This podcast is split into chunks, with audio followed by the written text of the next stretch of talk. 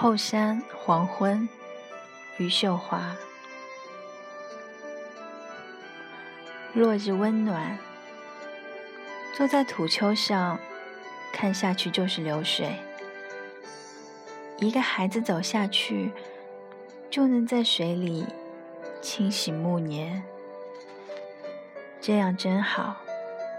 风筝和蝴蝶都有去向。一头啃草的牛，反而如同一个插曲。如果硬要找出一个不同的日子，就是今天了。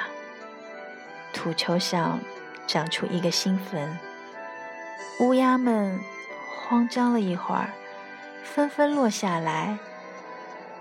草继续枯黄。不管厚土多厚。一个人走进去，总是很轻。以前的讨价还价，形同玩笑。不停的运动嘴唇，以为能把生活搅烂。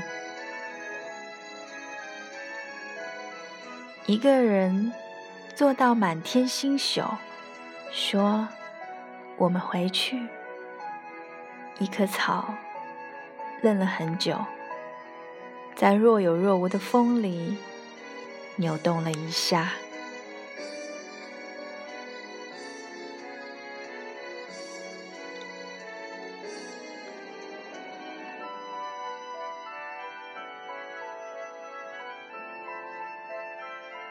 写诗的人名字叫余秀华，他是一个无法劳作的脑瘫患者。